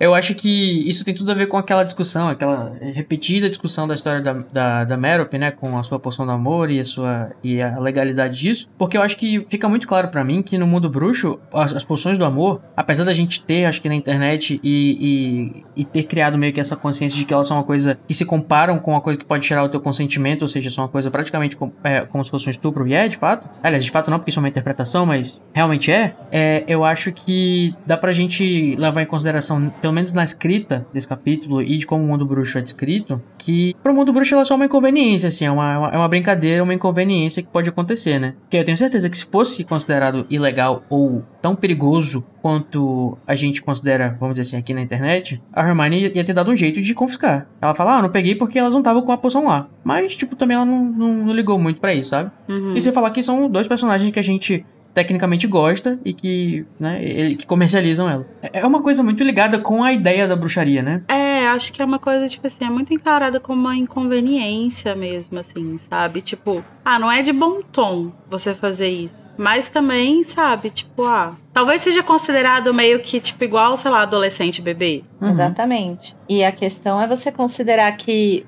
uma pessoa que vai fazer uma poção do amor, ela vai ter que manter aquela pessoa com a poção do amor por muito tempo, como a Merope fez. Uhum. Porque é um negócio que causa um, causa um efeito rápido, né? E o efeito vai embora. Então. Mas assim, gente, se a poção polissuco não é ilegal, é. eu acho que ela tem um grau de periculosidade eu tão a... alto. É, eu acho que talvez os bruxos eles consideram ilegais mesmo coisas, tipo, muito, muito, muito graves, né? Que, tipo, coloca a vida em risco, assim. E coisas que têm a ver com artes das trevas. Eu acho que a, a questão da origem pra uhum. eles faz muita diferença. E se a origem está em artes das trevas, a a red flag aparece, sabe? Se não, não. Sim. É porque é, eu acho que a discussão das pessoas é que assim, por exemplo, a maldição impérios, ela só é negativa a partir do momento que você fizer a pessoa fazer uma coisa muito ruim negativa contra ela, né? Se, tipo, você tá tirando a capacidade da pessoa consentir e por isso é, é, é, tem um potencial muito negativo. E a poção do amor é basicamente a mesma coisa, só que em forma de poção. E que envolve ainda o sentimento, que é uma coisa que talvez seja mais fácil de controlar do que, uma, do que um feitiço. Mas então, mas o que o Slughorn fala é que a poção do amor não gera de fato amor gera uma paixonite, uma, uma. Ele chega até a falar em obsessão. Não, não lembro agora se fala com certeza, mas o ponto é que não gera o sentimento. E o sentimento uhum. tá todo no cerne da história de Harry Potter, né?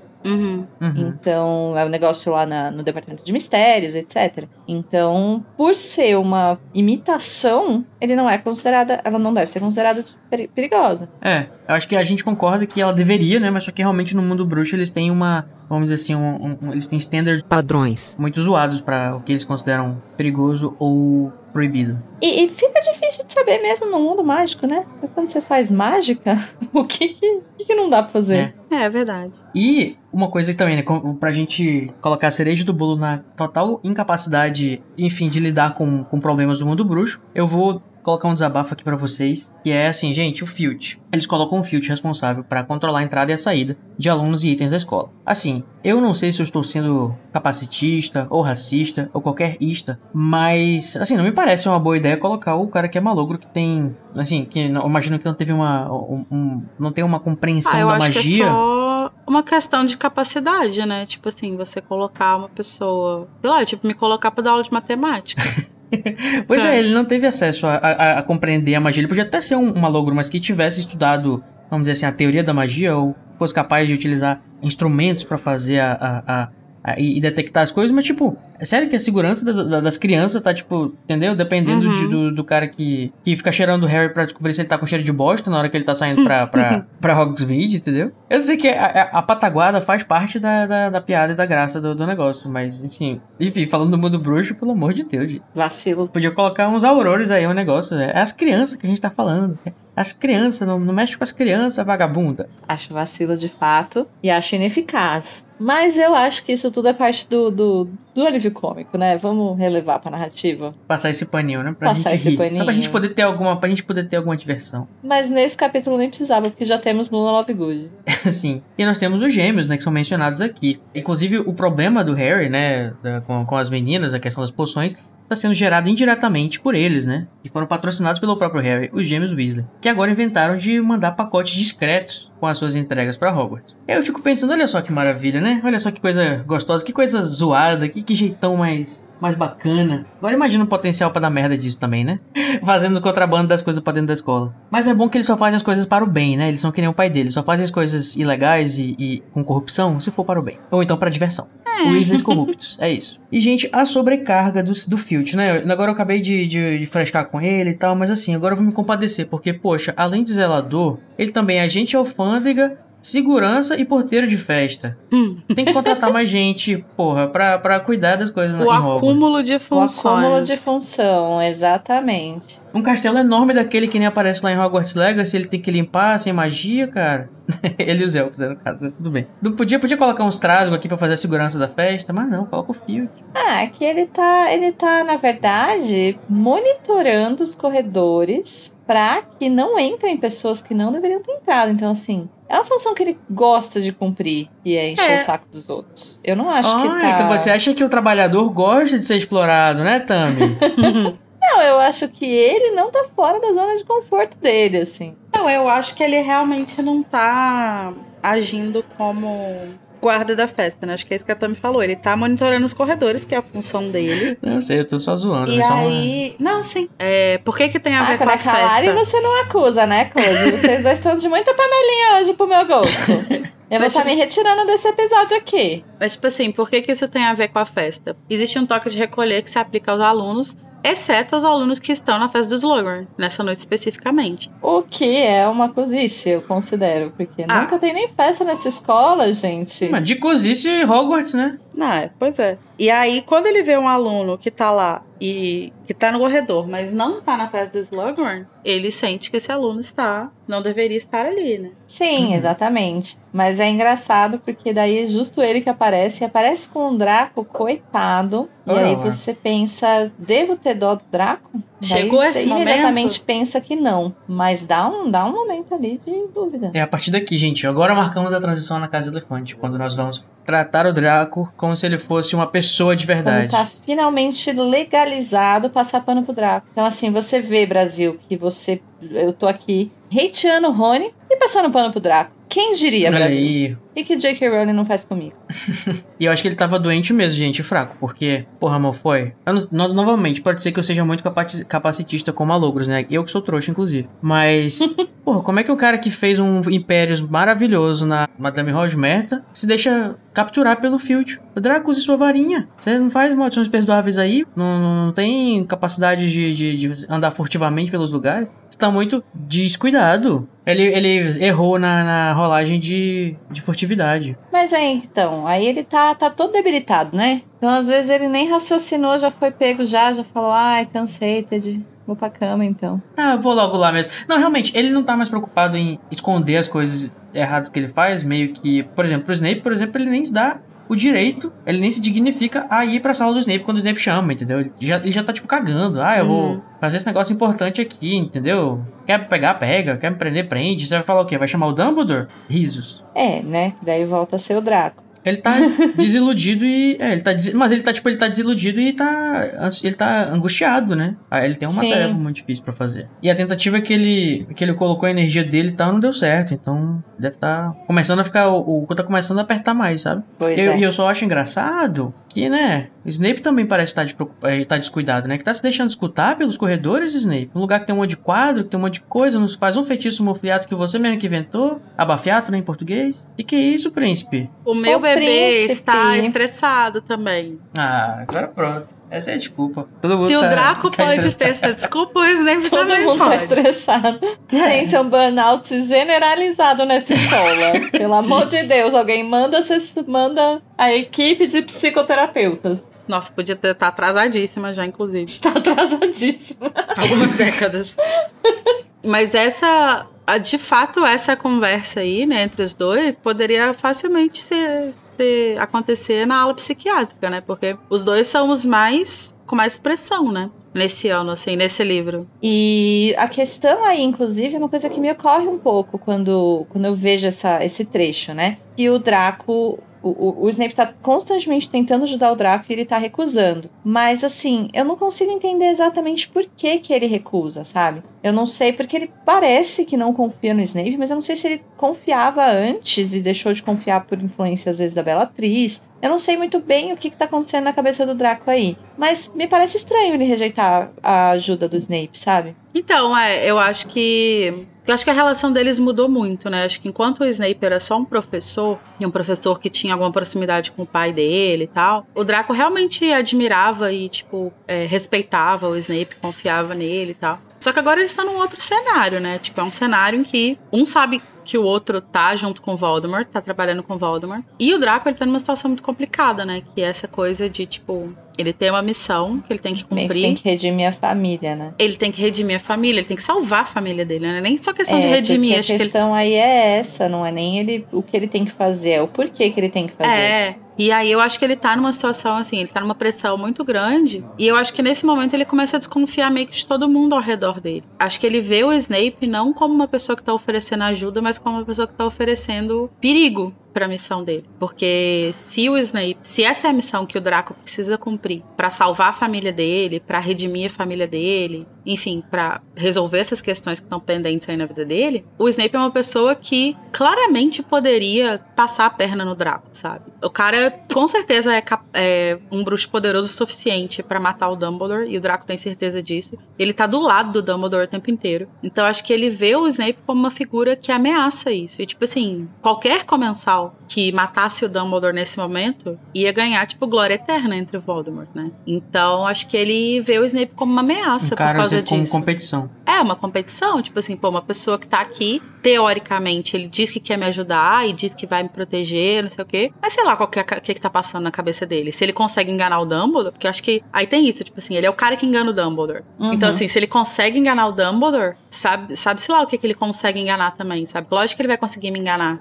Então, às vezes, ele tá fingindo que vai me ajudar, mas na verdade ele só quer é, roubar a minha glória. Mas talvez parece que pode ainda ser uma, uma semente, uma pulga atrás da orelha que foi plantada pela Bellatrix, pela atitude dela, Uhum. assim. Não, também acho. Uma, É, Acho que é um dos uma fatores, né? desconfiança que ele não tinha Uhum. antes. é, principalmente porque a gente sabe da proximidade deles aqui, provavelmente porque eles, eles praticaram, né, é, oclumência. Uhum. Uhum. Eu acho que é um dos fatores que também entra Que é aí. justamente, então a Bellatrix até chegar pro Draco e falar não confia no Snape, o Snape Uhum. é uma Isso. pessoa que é oclumente, então eu vou te ensinar oclumência pra você não deixar ele ler sua mente, sabe assim? Uhum. Uhum. Tipo, esse diálogo ter acontecido de fato. É, é bem capaz mesmo. E assim, eu tenho, eu tenho alguns problemas com, com, a- com algumas coisas desse livro, né? Como, por exemplo, como eu já falei, aquele negócio da, do, da memória dos Slughorn, ser é, o, o negócio. E pra mim, outra coisa pra mim é isso aqui. Eu acho que, para a conveniência do plot, para as coisas acontecerem, o Snape não pode conseguir informações sobre o que o Draco tá fazendo direito. E eu acho que, assim, pelo amor de Deus, Snape, se isso é uma coisa tão importante, você vai tentar fazer uma legilimência aqui agora nele e tal, não vai conseguir, você vai desistir? Pelo amor de Deus. Ah, mas ele meio que já sabe o que o Draco tem que fazer, né? E eu acho que ele também tá numa posição muito complicada, que é e se ele tira alguma coisa à força do Draco e de alguma forma a Bellatrix descobre e isso é lido de uma forma diferente pelos comensais, assim, sabe? Não só isso, a- ele, ele precisa ajudar o Draco. E ele, Sim. o voto perpétuo implica que, sei lá, você tirar informação à força não é muita ajuda, né? É, é verdade, é verdade. Sabe? Ah, mas se for com o intuito de ajudar, eu acho que talvez o contrato do negócio aceite, não sei. Ah, mas eu, eu acho que é muito complicado, porque aí, tipo assim, se você virar e falar assim, não, eu vou torturar o Draco com o Crucio, porque aí ele vai me falar e aí eu vou conseguir ajudar ele, sabe? Mas assim, eu acho que ele tá pisando em ovos, assim, porque ele tem uma, uma missão pra cumprir com o Dumbledore, ele tem um disfarce pra, pra manter com o Voldemort, e ele tem no meio disso tudo agora uma porra de um voto perpétuo, que se ele fizer uma coisa em falso, ele pode morrer, e aí tudo, Pois é. tudo se Mas justamente pelo fato de ele ter se comprometido de fazer é, ele mesmo a coisa que foi entregue como missão pra ele,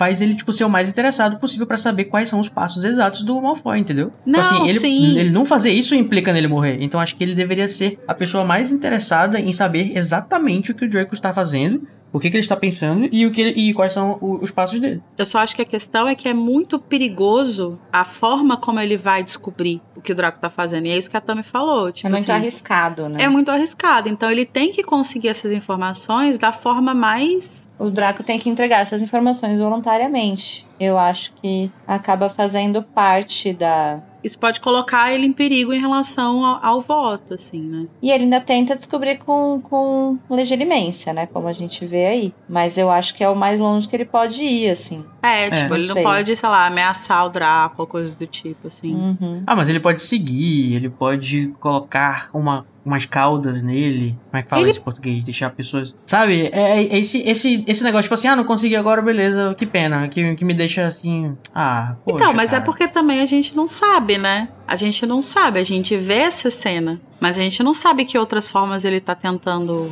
tentando descobrir, né? É isso. O que, que você acha, ouvinte? Você acha que o Snape, o Snape se esforçou pouco? Provavelmente nenhuma pessoa vai concordar. A menos que, né, você queira admitir que Snape não está tentando o seu melhor. Que ele com certeza está. Está, está, está assim, sofrendo muito muito estresse nesse momento. Como a, a própria Dami disse, burnout generalizado em Hogwarts. Burnoutaram. Ninguém aguenta mais. O Draco, por exemplo, tá tão burnoutado que ele tá dizendo que ele acredita que não precisa aprender de ca- que não precisa aprender defesa contra as artes das trevas. Mas pelo amor de Deus, você tem que ser muito burro, né, pra achar isso. Porque assim, moleque.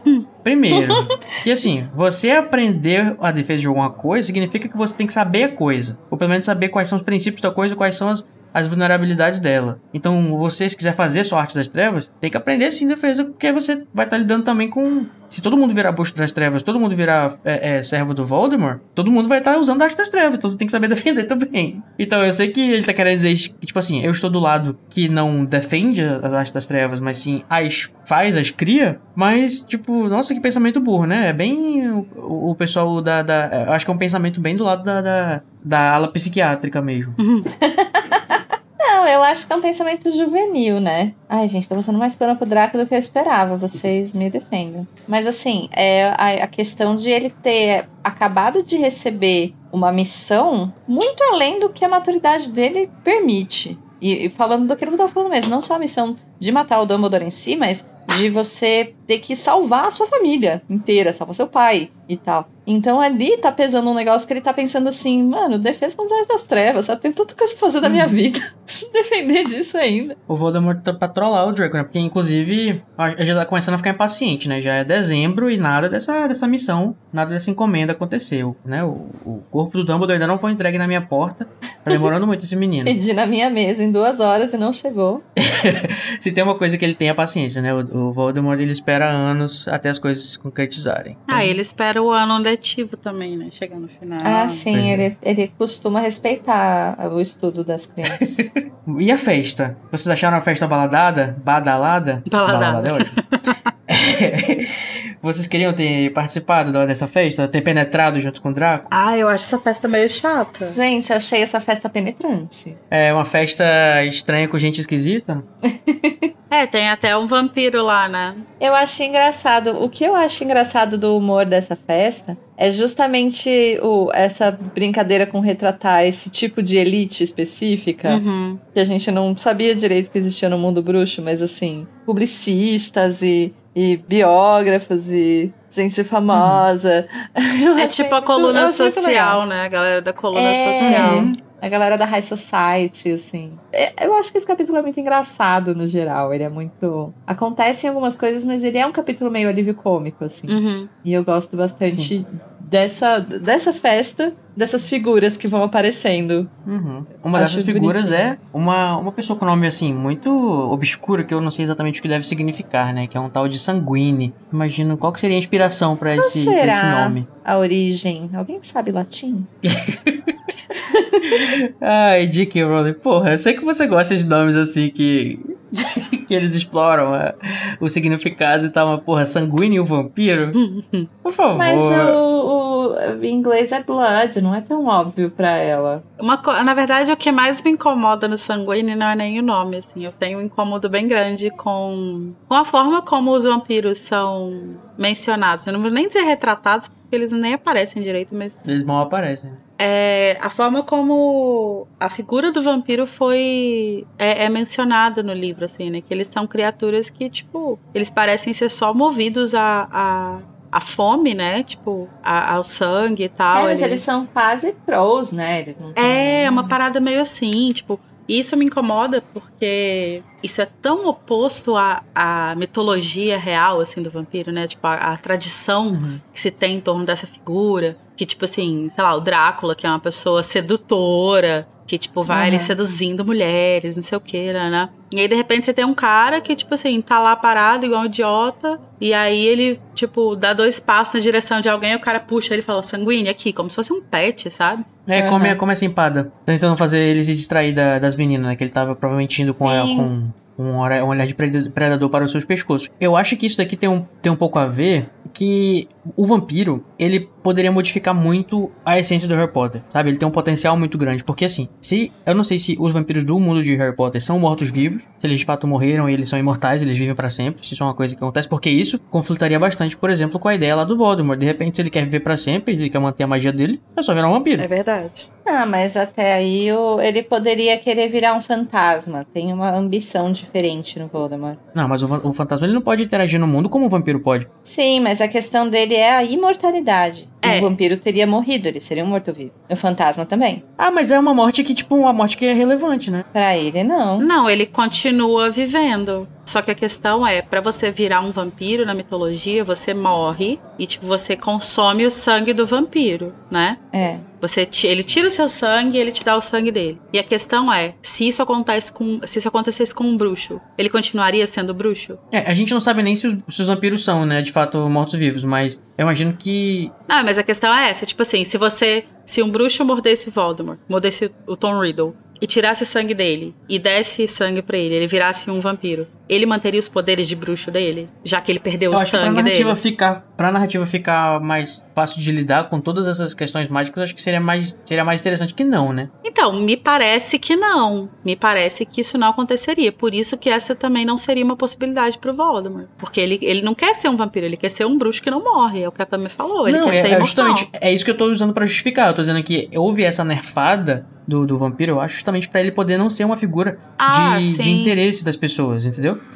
Pra que ele possa ser só, tipo, essa coisa, tipo assim, meio, meio ordinária e É, desprezível, não que ser não é uma, uma, coisa. uma existência sedutora. Sim. Entendo. Mas aí sabe o que, que eu fico pensando? Era melhor nem mencionar. Fingir que não existe, sabe? Mas é porque o problema é que a mulher se coça, ela tem que colocar todas as, todas as, as criaturas de todas as culturas no, no, no É, então, acho que é um problema dela, né? Tipo, ela peca um pouco pelo excesso nesse sentido. E pra mim seria melhor se isso nem é, estivesse É, no podia ser um universo. mito, né? Podia ser um mito para os bruxos. Ah, ou não menciona, sabe? Tipo assim, ninguém vai sentir falta, sabe? Tipo, se alguém falar, ah, mas não tem vampiro no seu livro, não. Não. O livro é meu. É, ou então podia ser alguma coisa, tipo assim, o Harry perguntando, ah, não sei o que, ah, mas. Ah, então tem tudo, todas essas coisas que a gente acha que é mito no. No, no- no- na realidade existe no mundo bruxo? Ele, ah, deve ser. Ah, inclusive vampiro? Aí o Ron fala, não, que que é? Nossa, não, Harry. Ridículo, não, Mas isso aí. é que o, o que ela faz é justamente se apropriar de algumas coisas assim. Ah, e os trouxas acham que é assim, mas na verdade é assado. E ela faz a mesma coisa com os vampiros. Não me incomoda, não. É. Eu acho que ela faz isso com os gigantes. É, é uma coisa de. Como se você tivesse um mundo que a gente acha que é de um jeito e na Mundo verdade ele é de paralelo. outro. Aham. Tudo que, tudo que a gente acha que é mito, na verdade existe, mas não como a gente Existe, esperava só que tá que mal é. explicado. É, existe, mas a gente acha que sabe e não sabe. Mas aí é isso, tipo, me incomoda muito que o vampiro tenha sido transformado nisso, nesse universo, sabe? E assim, pode ser que seja uma, uma a questão assim de a Rowling que ela já pensou em tudo, que era para ela se diferenciar do Crepúsculo já de início. Hum. Porque daí também Ah, é, tem isso também, você, né? você também coloca o, em, em questão que ninguém vai fazer como no Crepúsculo de virar um vampiro de propósito, como a gente estava conversando anteriormente. Então, olha só, tudo se resolve. Ah, as pessoas não querem virar vampiro de propósito em Crepúsculo? Eu não sei, eu nunca li. Elas querem, também nunca li, mas a menina, a Bela do lado, vira vampira de propósito, não? Pra ficar com o Edward. É, Que ela faz vira. sentido, acho que assim, se for um, né? Assim, pra quem quer essa vida, Tem uma cena maravilhosa em, Cre- em Crepúsculo que é que a Bela tá grávida, né? E aí ela. O filho dela é vampiro e ele tá sugando o sangue dela, ele tá matando ela. E aí ela precisa alimentar ele. e aí ela toma, tipo, sangue num copo de canudinho. Gente, mas que legal, né? é maravilhoso, gente. Mas eu nunca li Crepúsculo também, eu só vi alguns filmes, assim. Eu vi acho que o primeiro filme só, mas é isso aí. J.K. Rowling pensou em tudo. é, o Harry Potter tava bem paralelo, assim, nessa época do sexto livro já com a com o fenômeno do Crepúsculo, não? Acho que pode ser que tenha tido essa, É. essa tentativa de distanciamento, eu não sei. E assim, pra terminar, antes da gente finalizar pro Avada e pro Patrono, eu queria só dar uma, uma ponderada aqui sobre a questão do Harry não querer escrever a biografia, né? A gente sabe que o Harry tem esse relacionamento com a modéstia e com a atenção que ele recebe no mundo bruxo de uma forma muito negativa, né? Ele não gosta da atenção, ele não gosta de ser famoso, ele não gosta que as pessoas é, olhem pra ele toda vez que ele passa, ele não quer que as meninas queiram beijá-lo pela escola. É um contraste muito grande com a maioria dos jovens, né, que a gente conhece. Os jovens, eles querem reconhecimento, eles querem destaque. E eu acho que o Harry provavelmente não quer porque a forma ele não escolheu, né? Ele, tá- ele- ele recebe destaque por coisas que ele... Assim, algumas coisas que ele fez, alguns méritos dele mesmo, né, da, da- das aventuras e das, das suas vitórias, mas principalmente pelo fato de que os pais dele morreram pra ele ser essa celebridade. Então talvez seja por isso que ele tem essa esse complexo do herói modesto, né? Que, tipo, detesta que as pessoas lhe deem algum tipo de, de recompensa ou destaque ou atenção. É muito diferente quando você é uma pessoa famosa por uma coisa que você construiu, né? Por uma trajetória sua que você voluntariamente correu atrás de se tornar realidade. Então, tipo, se você é uma celebridade, sei lá, é um cantor. É, isso é uma coisa que você quer que seja. Acho que é normal que a pessoa queira que Você isso quer ser seja. reconhecido por É, aquilo, que seja né? reconhecido e Nossa, tal. eu, eu, eu ia falar uma coisa muito horrível agora. Eu ia falar assim: "Se- Eu não tenho culpa se sua mãe não se matou por você. se eu tenho toda essa fama, é porque eu mereci. Não, e o Harry, tipo assim, ele não quer isso, sabe? Tipo, a parada dele é toda. é- Tudo que ele queria era ser uma pessoa comum, assim. Então, eu acho que faz sentido, acho. acho acho- Coerente. Acho coerente mesmo que ele não tenha interesse em ser. em ter a vida dele contada, assim. Principalmente porque ele. Tipo assim, a vida dele é relativamente normal, né? Tipo, tirando Ou seja, alguns detalhes. Harry Potter detestaria J.K. Rowling. Acho que sim. acho que ele ia ficar meio puto. Olha que loucura. que ironia, não é mesmo? Enfim, a hipocondria. Mas eu acho que tem, assim, o- se a gente for pensar por esse ângulo, sei lá, tem o Rony também, que ele quer simplesmente ser reconhecido, simplesmente existir, né? Ele fica, ele se sente muito invisibilizado do lado do Hermione e do lado do Harry. E, e não, não é necessariamente pelos méritos dele que ele quer ser reconhecido, né? Eu acho que esse traço de característica do Harry tem a ver com o tipo de herói mesmo. Como o Cody falou, meio que um herói humilde. Qual foi a palavra que você usou? Modesto. Um herói modesto, isso. É, essa coisa da modéstia tem muito a ver com a construção do tipo de herói dele. Que aí volta a- ao, ao que o Dumbledore vai falar no final, de ele nunca ter se corrompido, nunca ter pensado em nas artes das trevas, nem nada. É uma coisa de uma modéstia, de ficar tipo, não, tô aqui de boas aqui no meu rolê aqui, mano. Não quero mulheres, não quero dinheiros, não quero nada. Quero, Eu só quero, quero fama. amar. Eu só quero amar. O Harry, ele é o Tim Maia, gente. ele só queria Sim. a Gina e é isso. Ele só queria Gina, vagina. Não podia É, perder, só queria a Gina da Vagina Gina. atrás do Harry. Mas meu entende, eu entendo a justificativa, que é construída, mas eu acho que tem a ver com a construção do personagem dele mesmo, que também que tem que ter coerência. Não dá para ele ser humilde, não querer não ser seduzido pelas artes das trevas, mas curtir a fama, falar, nossa, mas como eu sou bom, sabe? Inclusive aquela fala só tem no filme, né? Que, o, que a Hermione bate algum livro na cabeça do Harry que... Sim. Ah, mas o que, que você quer que eu faça, Hermione? Eu sou o eleito. Ah, eu também adoro essa cena. é muito engraçado, gente. Desculpa, Igor. Porque eu acho que. eu acho que. Ah, não, mas esse filme tem cenas maravilhosas. Agora a gente. Eu esqueci de falar, mas aquela cena que o, que o Snape tá enquadrando, tá, tá prendendo o Harry no. O Harry não, o Draco no corredor é maravilhosa, por exemplo. É, dá várias É. fanfics aquilo ali. Sim, tem umas cenas ótimas. E também tem a questão, talvez, pra fazer o contraste do Harry com o Voldemort, né? Que é essa perso esse personagem que quer ser reconhecido de qualquer forma, né? Ele é esse cara que, é, que busca atenção e reconhecimento naturalmente. É aqui eu acho que marca um pouco da questão narcisista dele. Só que isso acaba, eu acho que um pouco. Talvez a narrativa dê essa vilanização desse traço, sabe? Tipo, como se o quem é quem é bom não quer aparecer. E quem, Uhum. quem é mal quer destaque, quer, quer atenção. E, e- e tem a ver com esse senso comum de, de a modéstia ser uma virtude, de, sabe? Uhum. A- até essa coisa meio moralista cristã da, do- da pessoa ter avareza, sabe? Inveja, essas coisas. E uma figura que aparece aí na festa também, né? Que eu acho que ela aparece por um motivo importante, é a Trelawney, né? Que ela aparece aí sendo racista, sendo ressentida. Mas mais importante do que isso, ela tá bêbada, né? E eu Dando acho. coices, né? Chamando as pessoas de cavalo. É, eu acho que a aparição dela nesse capítulo é importante porque vão acontecer duas coisas aí. Tipo, primeiro é isso que ela tá bêbada. E segundo que ela vai, tipo, dar uma atenção pro Harry. Tipo, ela vai puxar ele, começar a falar coisas, falar que ela achava que ele tinha talento, uma coisa assim. Que ele, mais do que ninguém, deveria, né, estudar adivinhação e tal. E eu acho que isso é importante pro foreshadow, é um foreshadow, pro que vai acontecer alguns capítulos pra frente quando ela conta pro Harry, bêbada também, que foi o Snape que ouviu a profecia. Ah, Entendeu? Tá construindo essa relação. Tá A construindo relação essa coisa de, tipo assim, Harry. quando ela tá bêbada, ela Essa- fala umas coisas que não devia falar. Ah, construindo o momento foi mal, tava doidão. Isso.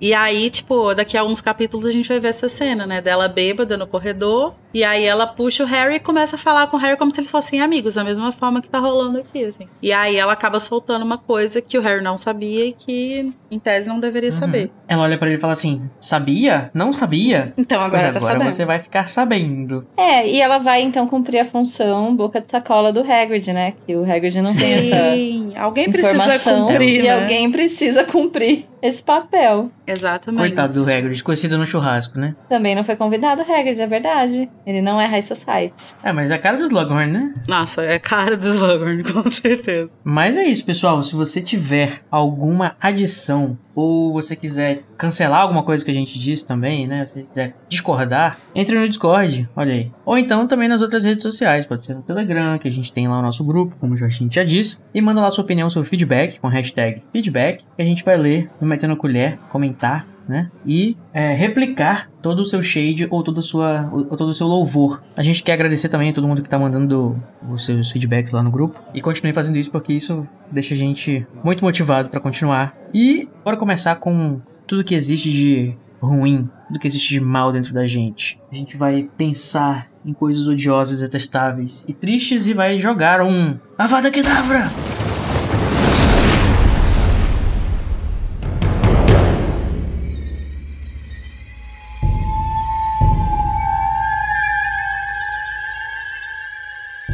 Eu vou perguntar já pra Tami, né, que tá se sentindo um pouco deixada de lado, que nem o Hagrid. Eu estou me sentindo preterida, injustiçada, e o meu, recu- meu recurso vai chegar na sua mesa em 10 dias, tá? Assim, a gente não pode parar de se falar, senão a Larissa vai ter que ficar é, só andando comigo ou só andando com você. E aí vai dar muito trabalho pra nossa amiga, a gente tem que fazer as pazes. Você tem que entender que Se você errou. resolvam aí. Você tem que entender que você errou. Junior Code, você julgou mal o meu resumo e o erro foi Amiga, na próxima vez você faça um resumo melhor. Amiga, você errou de ir pra Corvinal, né? Não posso fazer nada. Ah, mas esse erro eu jamais admitirei. Melhor acerto da minha vida. Gente, o meu Avada Kedavra vai pro Junior Code. Foi a pior parte desse Lavada capítulo. vai pra esse host. Mas veja bem, é muito difícil achar uma vada para esse capítulo, porque eu gosto muito dele. Eu acho que ele, é, ele não é. não tem muitas bad vibes. Mas assim, se for para dar uma vada para alguém, eu vou, infelizmente, tá tendo que ir no Rony de novo. Só porque ele foi a única coisa que me deixou irritado nesse capítulo. Ele imitando Hermione, ele sendo, ai, mimimi, blá, blá, blá, ele fazendo desentupidor de pia. Então assim, de todo momento malhação, good vibes, festa e balada, só ele que me deixou irritada. E aí eu vou prosseguir aqui na, no hate que eu iniciei e dar uma vada pra ele. Olha aí, toda vez uh, tá me atacando o menino, o pobre garoto jovem Rony Weasley. Ah, é ódio de classe isso, né? é, eu também acho. Eu acho um pouco classicista. Não tá atacando o rico até- do Draco Malfoy por quê? Mas é um rapaz Então, ruivo. porque nesse capítulo especificamente ele não tá irritante, né? Bom, Você tá com sim. dó dele, né? Mas, é, não, ele tá irritante mesmo, né? É difícil. Mas eu acho que o Rony me irritou mais. Então tá bom. Tá vendo também? É por isso. Mas vamos lá. Lari, é com você agora. Pra quem que vai o seu avada que tá? O meu Avada vai. Gente, eu juro pra vocês que isso me incomoda muito. É o rolê dos vampiros. Meu Avada vai pro. pra Rowling, Pro vampiro sanguíneo. que escolheu construir os vampiros dessa forma. Eu entendo aqui, as nossas, na nossa conversa, me fez é, entender melhor os motivos, mas ainda assim é uma coisa que me incomoda muito. Muito mesmo. Amiga, Juro mais pra do que você. nós. Porque eles não tão irrelevantes. Eu né? sei. Eu tô, às vezes eu, eu esqueço que isso tá rolando. Aí sempre que eu leio esse capítulo, eu penso, puta que pariu, sabe? A gente não sabe muito sobre as outras, vamos dizer, os outros seres mágicos, né? Assim, Aham. por exemplo, as megeras. Será que tem criança megera? Será que tem homem megera? Ah, sempre tem, né? Como é que é a, a sociedade deles, sabe? Como é que é os vampiros? Será que o vampiro tem filho? Será que os vampiros de. Rowling são mortos-vivos? A gente nunca sabe. essas É, coisas. eu acho que porque assim, é, eu imagino que tenha muitos nossos ouvintes que tenham crescido lendo Crepúsculo também, né? É, que tem essa imagem e tal. Não é meu caso, mas a minha imagem de vampiro é muito marcada pelo Drácula do Gary Oldman, sabe? Que, Hum. tipo assim, é o Gary Oldman, sabe? Te seduzir, porra. Aí eu chego aqui a porra do Sanguini. Então, assim, eu fico muito, muito incomodada mesmo, porque eu gosto muito de Drácula. Drácula é um livro que eu, tipo, sou bem apaixonada, assim. E o filme eu gosto muito também. Eu tenho essa figura muito marcada na minha cabeça do Gary Oldman como Drácula com aquele óculos dele. É, então, realmente é uma coisa que me tira do sério. Você tem cara de quem lia Anne Rice, você não lia, não? Nunca li. Quem tem uma vibe de Anne Rice também é a Carol, você não acha? A Carol acho que leu. Mas o, a, o, o entrevista com o vampiro. Então, porra, ainda tem entrevista com o vampiro, porra. Nossa. Nossa. Ai, casal LGBT maravilhoso. Nossa, representante aquele livro, aquele 90. filme maravilhoso. Aquele filme, acho que ele, mais do que Drácula, até me marcou muito, assim, minha construção de vampiro. Eu acho um filme extremamente foda e acho muito, muito sensual também, A sabe? mini atriz lá, a, A Kirsten a Mary Jane, Dunst. qual é o nome dela? A Ki- Kirsten sim, Dunst. Porra. Então, assim, pra mim são figuras que ficaram muito marcadas e nessa vibe sexual, assim, sabe? Sensual, assim, de serem criaturas muito envolventes. O Antônio Bandeiras. E aí me incomoda muito isso, assim,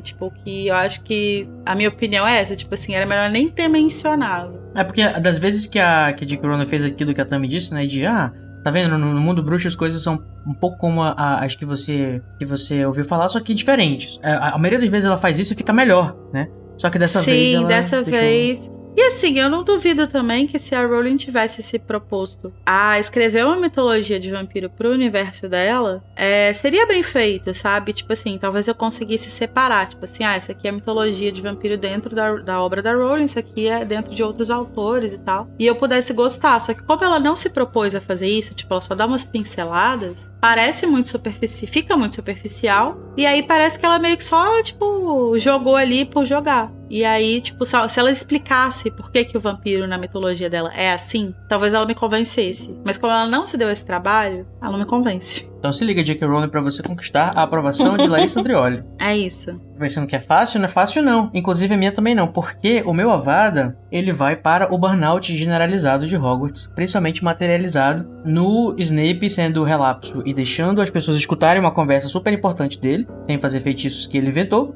e Draco, né, também se deixando capturar pelo Filch. Que, ó, novamente, eu não acho que isso é uma coisa que não, deve- não poderia acontecer, porque, enfim, a gente sempre faz essas coisas, a gente sempre faz cagada e sempre esquece de, sei lá, de de desligar o, a, a luz do não sei da onde, entendeu? Coisas simples do dia a dia. Mas eu fico triste que isso aconteceu. Então é isso. Uma vada pro burnout. Uma vada vai pra, pro estresse e pra angústia. Uma vada pra falta de profissionais de psicoterapia em Hogwarts. Sempre. Também. E, a- e também a, a- como menção rosa para o acúmulo de cargos de é, do, do Field, que também é bouncer de festa, aparentemente. Vamos lá, pessoal. Agora chega, chega de tristeza, chega de destreza, chega de angústia e de sofrimento. Agora a gente vai pensar em todas as deliciosas sensações da juventude. Ai, como é bom ser jovem e sentir o ferro doce do amor. Pra gente fazer um poderoso e prateado Expecto Patronum.